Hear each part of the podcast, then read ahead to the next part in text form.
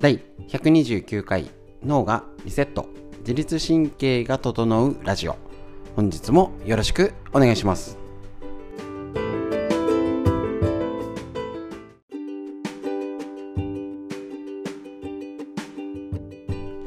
こちらテーマがですね一家に一人おうち整体師を目指せということで家でね治療できるっていうのにするためにいきなり治療法を覚えようだとねママの負担が増えるだけになりますのでまず自分自身を楽にするストレッチ覚えてそれを家族で一緒にやってその先に一緒に直し方っていう手順でいけたらいいなと思っております。今日のラインナップは、えーと、腎臓の話。これなかなかねお医者さんでも見落とすっていうぐらい大事な腎臓のことなかなか疲れが取れない。あの病気とかねあのいろいろ不安が抱える方が絶対に抑えなきゃいけない。けどなかなか知らないこと。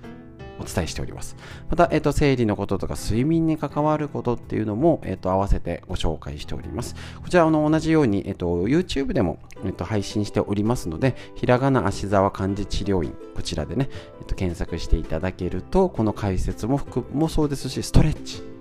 えー、と月曜日から金曜日までストレッチ、この腎臓に関わるストレッチ、家でのケアをお伝えしておりますので、ぜひご覧ください。こちら、ラジオは埼玉県本庄市にあります芦沢治療院よりお届けしております。それでは本日の内容、どうぞ。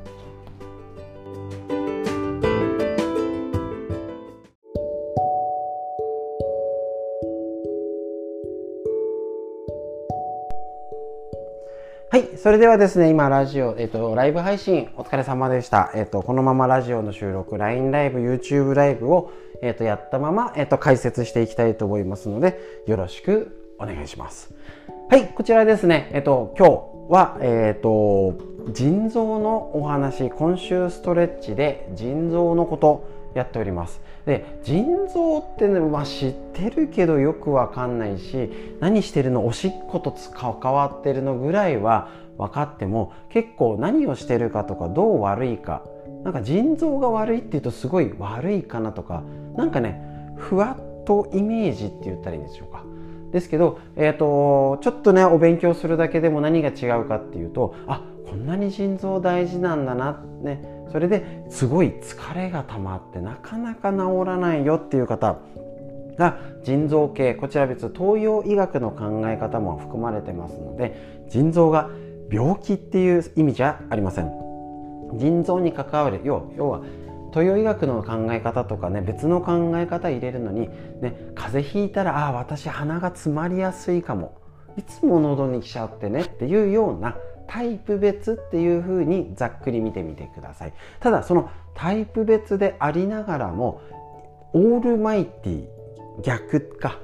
ねえーと、なんかこれも悪いよねあれも悪いよねに当てはまる土台のところっていう風なイメージが腎臓になります。だからこちら、えーと、ストレッチの参考本になりました。疲れを取りたきゃ腎臓を揉みなさい。これ、えーと、結構売れてですね、えーと、寺林洋介先生のアスコム社より出てるこちらのとってもいいのでね、えー、と勉強になります。でこちら、ね、腎臓は心臓の次に大事である。だったり老廃物ね、ろ過していらないものといるものを分けて、ね、尿を起こして外に出してくれるんですね。で腎臓が疲れると血液がドロドロになるよってことで肌荒れ髪のパサつき疲れが取れない体の冷え食欲不振、ね、風邪をひきやすくなるっていうことでおしっこじゃない全身なことも関わってくるのをざっくりだけ勉強するのにはこちら3個も。これね結構読み応えがありますので、えーと、ぜひ買ってねまではちょっとあれですけどもしちょっとなかなか治らないよとか病気療養中の方には是非これぐらいね、えーと、ちょっと難しめなことも入っちゃうんですけどあこういうお勉強今ね大事ですのでね。はい。医者が教える最強の解毒術。牧田善治先生ってお読みするのかな？はいこちら腎臓の先生ですね。糖尿病専門の先生なんです。そう。だから糖尿病と腎臓って超大事。つながってます。ね、で、えーと、高血圧動脈硬化糖尿病心疾患脳血管がん AGE などあらゆる健康リスクに関わっているのが腎臓の解毒作用って聞くとあれ？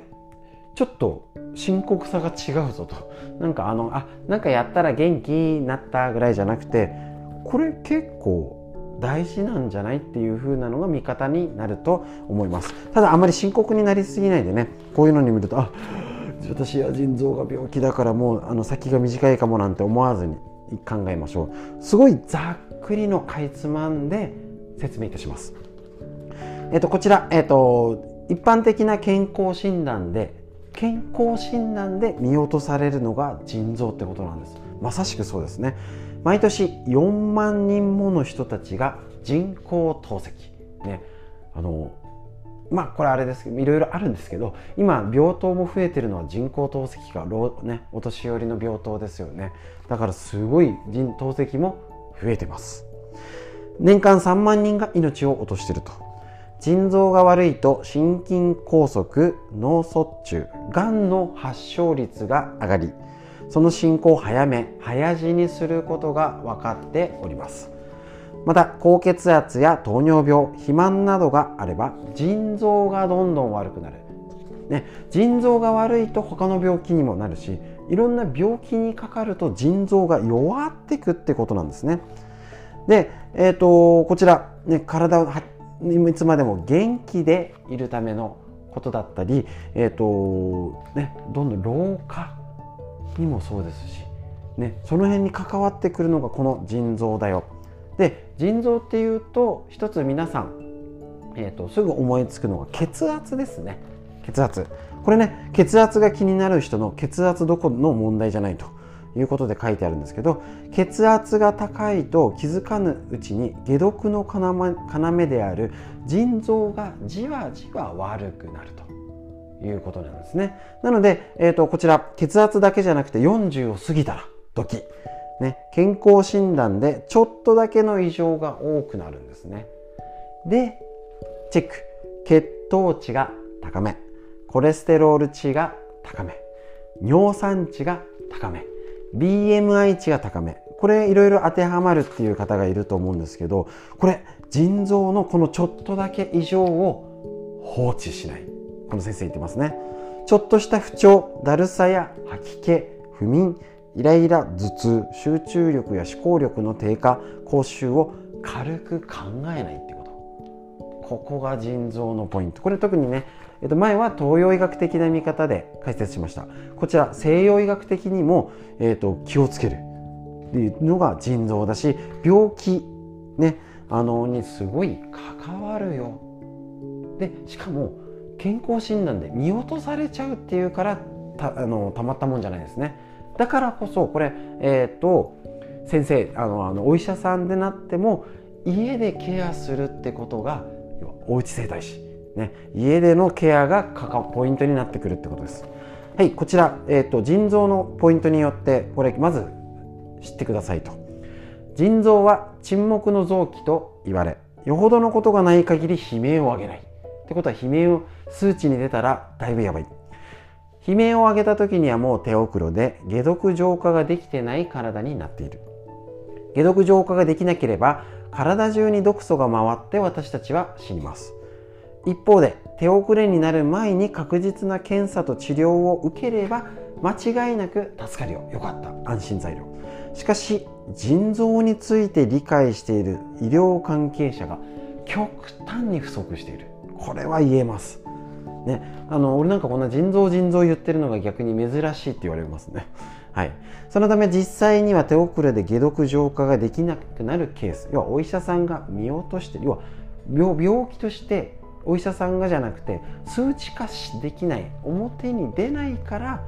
見落とされちゃう。実は日本の成人の5人に1人は慢性腎不全にかかってると。腎臓病ですね。で沈黙の臓器ゆえ大抵の人が気づかず放置し手遅れになるよっていうことなんですね。これ心筋梗塞脳卒中がんを誘発するしまたね糖尿病との関係。でえーと、死亡率が4倍に増える慢性腎臓病は隠れ死因の裏ボスと言われています。裏ボスだから表に出てないってことですね。なのでこの腎臓の解毒作用ね、考えてみてください。あのうんちは、えーと、便秘何日も出ないとか1週間2週間であ良くないんですよ。体には良くないんですけどうんまあね確かにいるよね。だけどおしっこ。病院の病気の方お年寄りの方あの関わった方知ってると思うんですけどおしっこがもう 1, 1週間持たないですよ。1日出ないだけでえらいことです。尿毒症になって大変なことになります。ね死んじゃいます。それぐらい解毒っていうことの見方。でも今聞いてもなんかピンときてないですよね。腎臓と解毒っていうのがまだつながってないかと思いますのでこれしっかりまた説明していきますのでこちらの本参考に腎臓のこと体のこと家族の健康での一つのポイントを一緒に勉強していきましょう。ということで腎臓の話以上でした。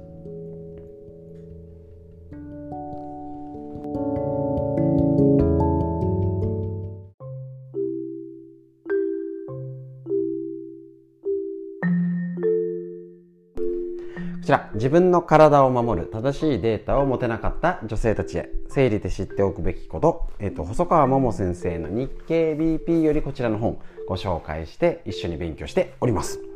正しい知識があれば、婦人科に行った方がいいって基準もわかるし、こういうね、データが今までちゃんとなかったってことなので、ぜひこちら本をね、しっかり勉強して女性も自分のために、えっと、男性もパートナーのために体のこと職場とかね理解を深めるってこれからの時代大事だと思いますので一緒に勉強していきましょう。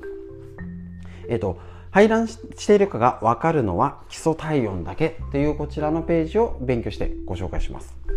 排卵を自分で知る方法は一つだけ。それは基礎体温を測ることですね。基礎体温とは朝起きてすぐ測る。小数点以下の細かな体温のこと言うんですね。妊娠したい人はもちろん妊娠を特に望んでいない人も健康のために測ってみるのはおすすめ。排卵が毎月されているっていうのが健康の証こういう見方。例えばねあのうんちが何回かなおしっこがどうかな顔色どうかなの一つに女性はこの排卵っていうのが健康のバロメーターになるよっていうことなんですね。普通だったらね妊娠とか関係考えなかったら関係ないみたいにね思っちゃいますけどそういうわけではない。基礎体温を測るというのは面倒くさいと思われるかもしれませんが慣れると案外そうでもありません。で1000円ぐらいで買えるので先に婦人体温計を思い切って購入するのもおすすめです。この体温計は36.55など少数第2位まで測れる。へえ。これ知らなかったですね。婦人体温計。検索すると出てくるそうです。測り方は朝起きてすぐに寝たままの状態で体温計を口に加えるだけ。なぜかというと動いてしまうと体温が活動量により上がってしまうから。実は人体で最も正確に体温を測れる場所は肛門と言われておりますがそこで測るわけにもいかないので次に正確に測れる口ベロの下舌下ですね。で測ります。脇と舌下では0.5度から1度体温が違うこともある。ご存知でしたでしょうか？違うんですよね。体によってね。ありますので体温計は下の付け根の位置に当てて毎日同じ位置で測る。これがねポイントですね。同じ位置で測る。できるだけ毎朝同じ時間に測るといいでしょう。ちなみにピルを飲んでる人は排卵しないので基礎体温を測っても意味がありませんと。これも結構ね知っとかなきゃですね。元なでしこジャパンの澤穂希選手は20歳の頃から基礎体温を測って体調管理をしていたそうです。自分の体の状態をしっかり知りベストパフォーマンスを引き出すと。いうことなんですね。だから仕事も今日ちょっと頑張っちゃおうかなって時とあ無理しないで頑張ろうっていうふうに分けられるってことですね。妊娠を望んでいる方はもちろん予想外の病気を早く見つけることができるので基礎体温をつけるにはメリットが多い。こういうのですね。だって面倒くさい。ここね境目ですよね。面倒くさいですもん。毎日きっちりやる。ただここの面倒くさいのが、えーと、知っとかなきゃなのは習慣化するまでが面倒くさいこと、ね、ストレッチもそうですし他のこともね面倒くさいんですよ。大変なんです。だけど間違いなくえーと、年取っても健康だったりあの楽しく毎日エンジョイできてる、ね、生活子育ても頑張れてるっていう方はえーと、健康そう健康的なことだったり日々積み重ねてやってる方ほどもう当たり前にしてます。なんかしてるって言ったら芸能人が何もしてないってなわけないじゃないですか。じゃなくてそれを言ってるのが間違いなんじゃなくてもういや大したことしてないって言えるぐらいまで習慣化できてるっていうことです。歯磨くように毎日お風呂入るようにこういう気をつけること。他の人が面倒くさいって思うことをね面倒くさくななくなるまで習慣化できて当たり前のようにこなしてる。これは現実としてあると思うのでここ頑張りどこですね。なんかしんどくて辛くてねあのー、っていうのを面倒くさいで止まるか一歩先ねよしじゃあちょっと頑張ろうかで行くのはこのため勉強して病気を発見のため体調を管理するため何とかしたいって時にはこういうこと一つ学んでよしやるかとねえーと、と一歩先に進んでみましょうということで生理のお話でした以上です。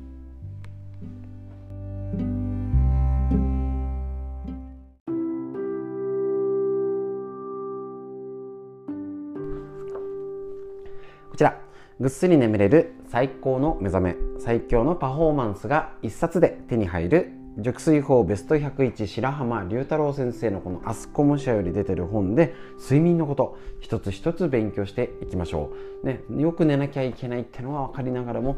これをして方がいいかなこれはダメなのかなって基準がなかなかないのでぜひこういうので、ね、知ってるようで知らない睡眠のこと一緒に勉強していきましょう。今日結構進んできましたね。はい、寝つけない4つの理由を知っておく。ね、これね、知ってると知らないのじゃ全然違いますので、ちょっと頭の整理しておきましょう。たまに寝つけないぐらいならまだいいのですが、頻繁に寝つけないことが繰り返されるようになると深刻です。きちんと原因を見つけて早めに対処しておく必要があります。では、寝つけない原因はどこにあるのでしょうか？寝つけない原因は複数あるよということでチェック。身体的原因。就寝時に病気の症状が出現することで寝つきが悪くなる。呼吸器疾患による咳や発作、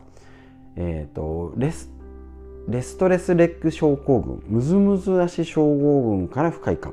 高血圧による胸の苦しさ。または高圧剤や抗がん剤など薬の影響から眠りにくくなる、まあ、これは一部の人だとは思うんですけど体の原因病気が原因でそもそも寝れなくなる。こういうこともあるんだよ。なるほどね。知っておきましょう。精神的原因ストレスは心理的な緊張状態を引き起こし交感神経が優位になります。要は活動するぞってね、えっと、目がギラギラしちゃうんですね。そのため脳は興奮した状態になり寝つきが悪くなる。うつ病など精神疾患の寝つきの悪さの原因となるのがこの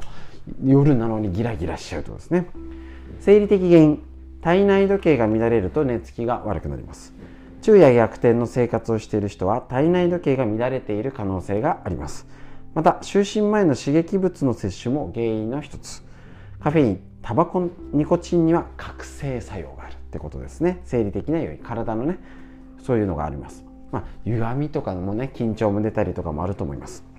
睡眠は、えっと、環境的要因とても繊細な身体活動なので音や光気温にも敏感。騒音や伝統なども入眠に影響を与えます。寝具が自分に合ってない場合も同様です。寝つきの悪さが深刻な状況になり日常生活や働く上で影響が出るようになったらすぐ医療機関、ね、睡眠専門医睡眠外来とかね今あるみたいですしね。眠れない原因を知る、ね、病気だったらちょっとしょうがないかなとかありますし病気じゃないのにじゃあ何だろうなストレスかな体,、ね、体の歪みがあるとガチガチね緊張して肩がバリバリだと寝つきが悪いんかなとかあの原因がシンプルだったり複雑に重なってる方もいると思います。ぜひぜひ自分の体がどういう状態なのかを知って原因掴んでよく眠れる環境づくりってこういうことがあるっていうとやっぱりねちょっとお勉強してあちょっと探ってみようかなとか体どうかなって点検してえーと、原因がこっちかもねっていうことはしていかないとなかなか寝つきがねとか寝れてる方はいいんですけどよく寝れてない寝てもなんかあの体がだるくてっていう原因を探るっていうのは健康の第一歩になりますので是非やってみてください。ということで熟睡法のお話以上です。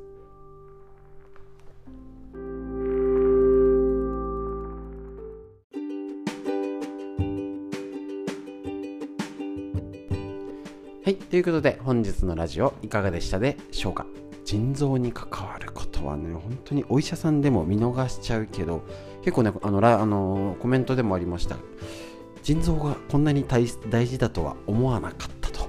いうことでねあると思いますのでぜひぜひ体のケアの一つに腎臓っていうのを入れていただいてポイントにしていただけたらと思います。で、えっと、ストレッチのお知らせなんですけど、明日は祝日、3日の日はお休みになりますので、えっと、木金と残り2回で、これ腎臓のケア。さらにちょっとね、いつもと、えっと、今日は基本をやりまして、ね、昨日東洋医学のね、解説をしながら、基本の教えるストレッチにプラスアルファ。やりましてさらにちょっと最近やってなかった違うやつを木金にやろうと思いますのでぜひぜひそちらストレッチの方もご覧ください。アーカイブでね残ってるようになっておりますのでぜひ見てみてください。ということで、えっ、ー、と明日素敵なお休み祝日をお過ごしください。ということで本日も最後までお聴きくださいましてありがとうございました。